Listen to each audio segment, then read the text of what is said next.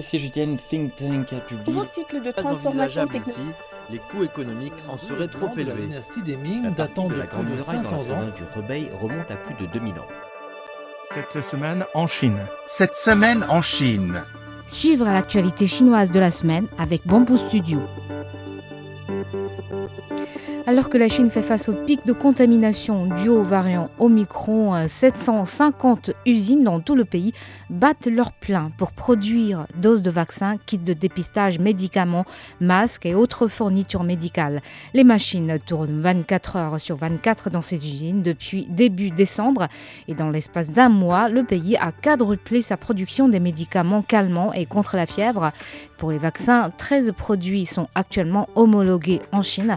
Le pays a une capacité de production annuelle de 7 milliards de doses.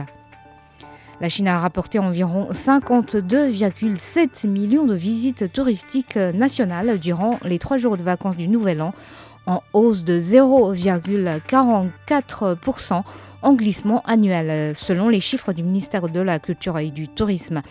Les parcs de Beijing ont accueilli près de 1,48 million de visiteurs pendant ces trois jours. Les revenus touristiques générés au cours de ces congés ont dépassé 26,5 milliards de yuan, soit environ 3,8 milliards de dollars. Les voyages de courte, de courte distance se sont avérés particulièrement populaires durant cette période.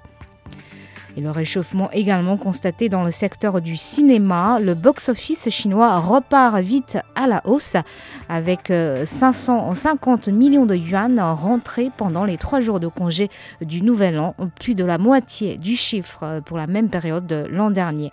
Avatar 2, le blockbuster hollywoodien, a été à la tête du box-office. Et au jour du 1er janvier 2030, euh, 2023, euh, 10 640 salles de cinéma à travers le pays étaient ouvertes au public, soit 84, euh, 84% du total. Le président chinois Xi Jinping s'est entretenu avec le président des Philippines, Fernando euh, Romualdez Marcos euh, Jr. mercredi à Beijing. Monsieur Marcos est le premier dirigeant étranger accueilli en Chine en 2023.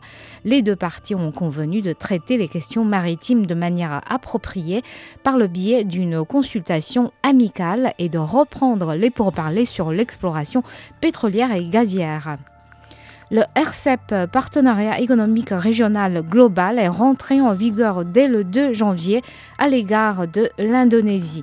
Au terme de l'accord, le zéro droit de douane est appliqué désormais sur 65,1% des produits chinois importés euh, par l'Indonésie et sur 67,9% des produits indonésiens importés en Chine. Le RCEP est un projet d'accord de libre-échange entre 15 pays autour de l'océan Pacifique, à savoir l'Australie, la Chine, le Japon, la Corée du Sud et la Nouvelle-Zélande, ainsi que les 10 nations membres de l'ASEAN. L'accord est en vigueur à ce jour dans 14 pays sur les 15 pays euh, signataires. Le port de Shanghai reste le port à conteneurs le plus actif du monde euh, pour la 13e année consécutive en 2022, malgré l'épidémie de Covid-19. Le dépit de conteneurs du port a dépassé 47,3 millions d'unités de conteneurs standards équivalents à 20 pieds EVP en 2022, selon l'opérateur du port.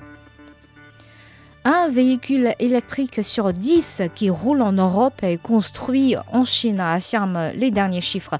De janvier à novembre 2022, la Chine a exporté 2 780 000 véhicules, dont 593 000 véhicules électriques.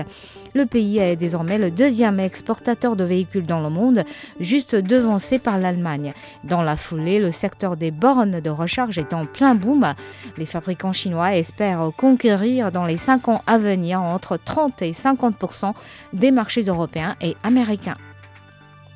La concentration moyenne de PM2,5 à Beijing est tombée à 30 microgrammes par mètre cube en 2022, soit une baisse de 66,5% par rapport à 2013, l'année où la ville a placé pour la première fois les relevés des PM, 2000, PM 2,5 dans son objectif de surveillance et de contrôle de la pollution atmosphérique.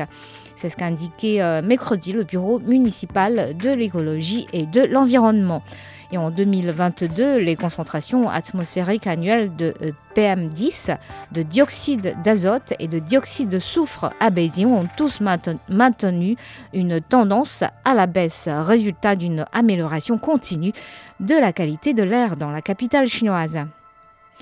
L'agence chinoise de médias et de publication a annoncé 44 nouveaux jeux euh, vidéo, dont Valorant et Pokémon Unite, euh, ayant obtenu leur licence de diffusion sur le sol chinois. Une bouffée d'oxygène dans le secteur vidéoludique euh, en Chine après 18 mois de gel de licence. Dans la foulée, 84 jeux chinois ont également été validés.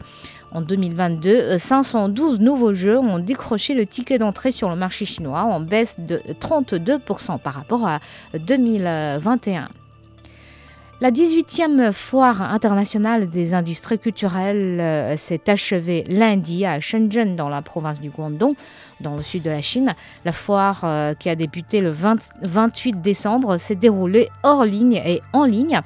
Au total, 2532 délégations gouvernementales, institutions culturelles et entreprises ont participé à la foire euh, hors ligne, tandis que 870 euh, autres institutions et entreprises y ont participé en ligne. Et merci d'avoir écouté Bamboo Studio.